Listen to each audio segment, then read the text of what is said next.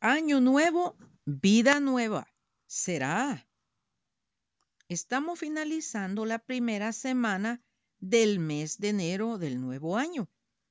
En este punto, vale la pena hacer un alto para reflexionar sobre las diferentes formas en que lo recibimos, los pensamientos que tenemos, las diferentes situaciones que nos proponemos.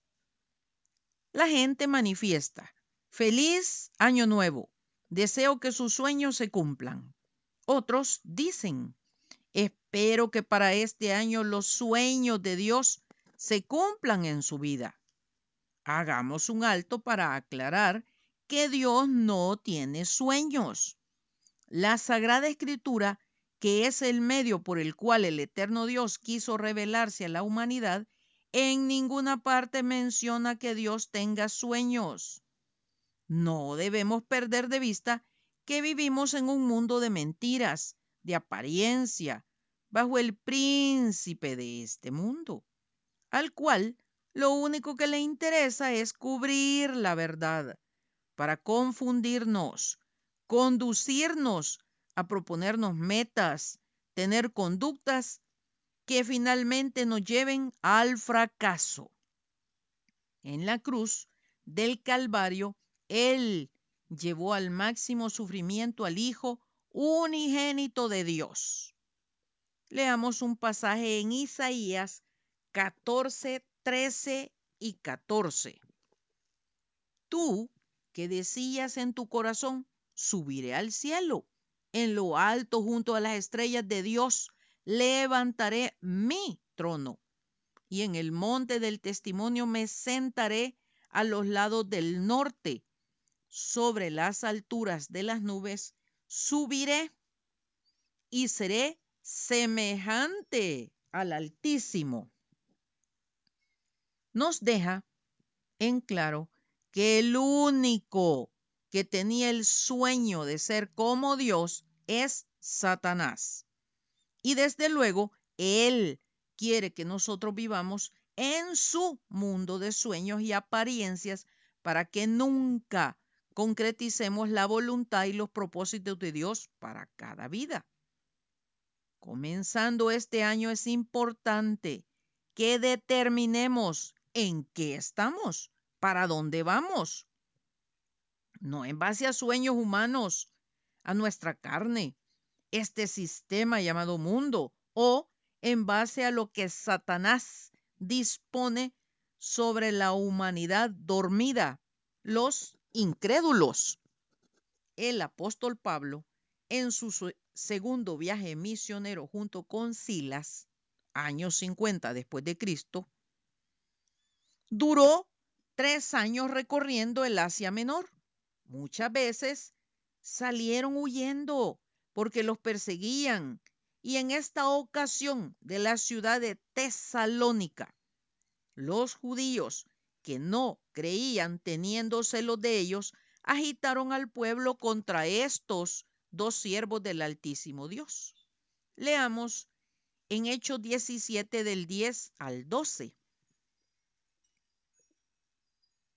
Inmediatamente los hermanos enviaron de noche a, Pablo y a Silas hasta Berea. Y ellos habiendo llegado, entraron en la sinagoga de los judíos. Y estos eran más nobles que los que estaban en Tesalónica, pues recibieron la palabra con toda solicitud, escudriñando cada día las escrituras para ver si estas cosas eran así. Así que creyeron muchos de ellos y mujeres griegas de distinción y no pocos hombres. Vale la pena resaltar e imitar cómo estos hombres y mujeres de Berea en los primeros años de la proclamación del Evangelio no se conformaron con lo que el apóstol Pablo les hablaba, sino que lo corroboraban con la Sagrada Escritura.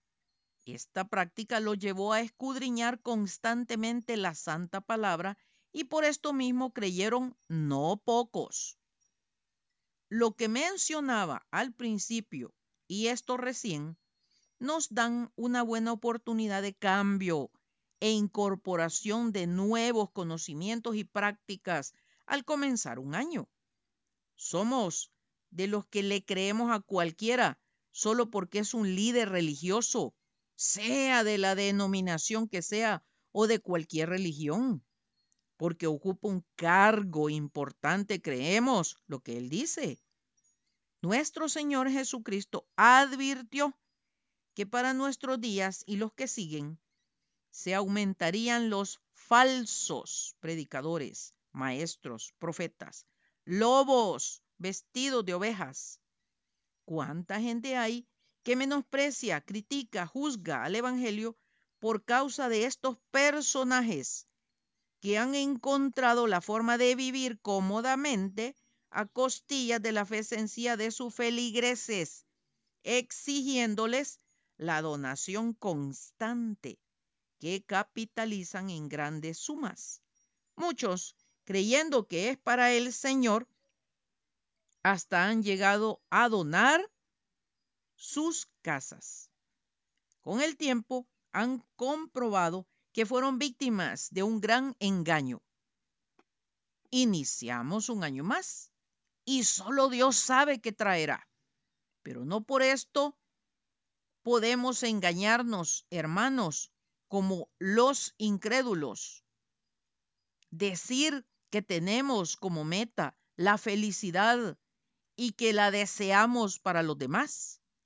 No podemos albergar este tipo de pensamiento y actitudes en base a sueños e ilusiones y debido a esto no prepararnos dejando de tomar medidas reales para nuestra vida espiritual en el futuro. Contrastemos estas celebraciones de fin de año para las cuales la gran mayoría estuvo planificando y ahorrando desde mucho antes para poder gozar del derecho a unas buenas vacaciones. ¿Cuántos de nosotros nos tomamos el tiempo para planificar el viaje hacia la eternidad? Viaje que dura mientras estemos en esta tierra. Tenemos en claro que nadie está exento de algún día estar dando cuentas delante del eterno Dios. Nos parezca o no, creamos o no, juzguemos, critiquemos, hagamos, deshagamos. Sí, es seguro que estaremos. Entonces, la mejor decisión que podemos hacer durante esta vida es prepararnos espiritualmente y a conciencia. Hemos hablado de las diez vírgenes, de las cuales cinco decidieron prepararse y las otras cinco se acomodaron a sus propios intereses. El problema fue que a la hora de la necesidad se dieron cuenta que sus esfuerzos eran insuficientes. Mejor es que nos sobre y no que nos falte, para que a la hora que necesitemos tengamos abundancia por el esfuerzo que hayamos hecho. ¿De qué nos podrá servir, hermanos, llorar, quejarnos por lo que teníamos que hacer? Pudimos hacerlo y no lo hicimos. Reclamar por lo que no decidimos hacer ahora que podemos. No me voy a cansar de repetirlo. Ahora es cuando, mientras podemos decidir, tenemos la responsabilidad de decidir no solo por nosotros, sino por todos los que nos rodean. Somos luz y sal. Hemos sido comisionados para llevar el mensaje del Evangelio. De ninguna manera religiones ni denominaciones, sino exclusivamente el Evangelio que el Señor Jesucristo vino a mostrar con su vida, con su propio sacrificio. En ningún momento vemos al Señor Jesucristo peleando por defender o imponer una religión. Él vino a mostrarnos un nuevo estilo de vivir, a enseñarnos el camino porque Él es el único camino. Como creyentes, damos mal testimonio cuando decimos que tenemos sueños, porque esto nos limita a la esfera de los incrédulos, los cuales no tienen más que vivir de sueños. Esto porque no creen en el eterno Dios ni en sus propósitos para cada humano.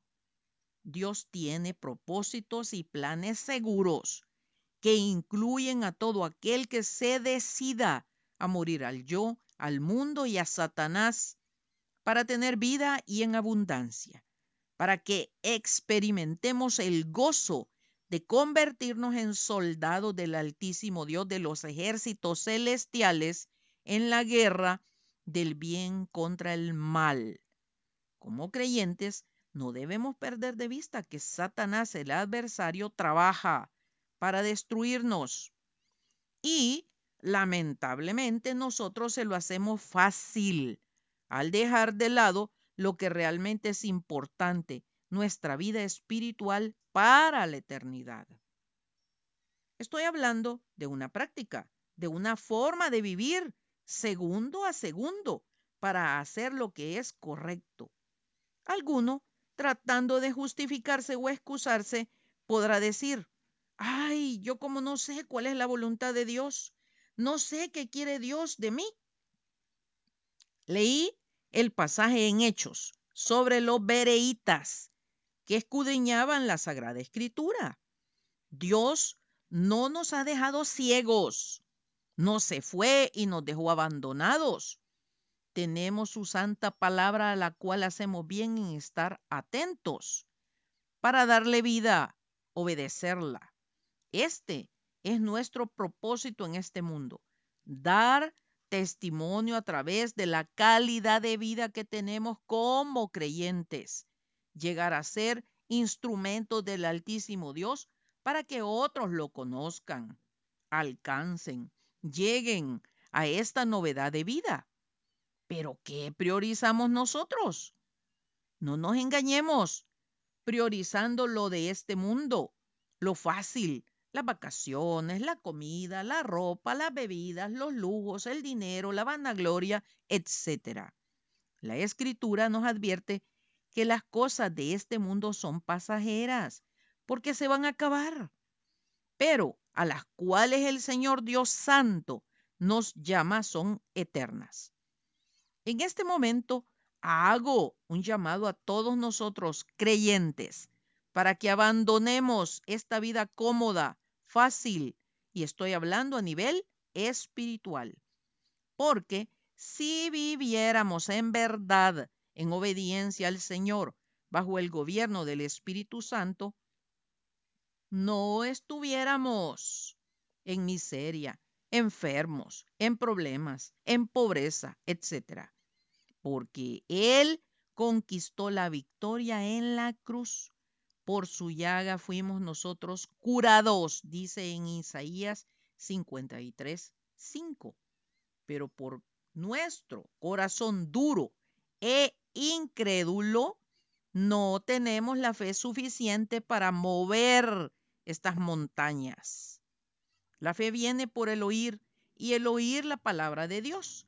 Debemos ejercitarnos para crecer diariamente en la fe, dándole vida a su palabra, obedeciendo.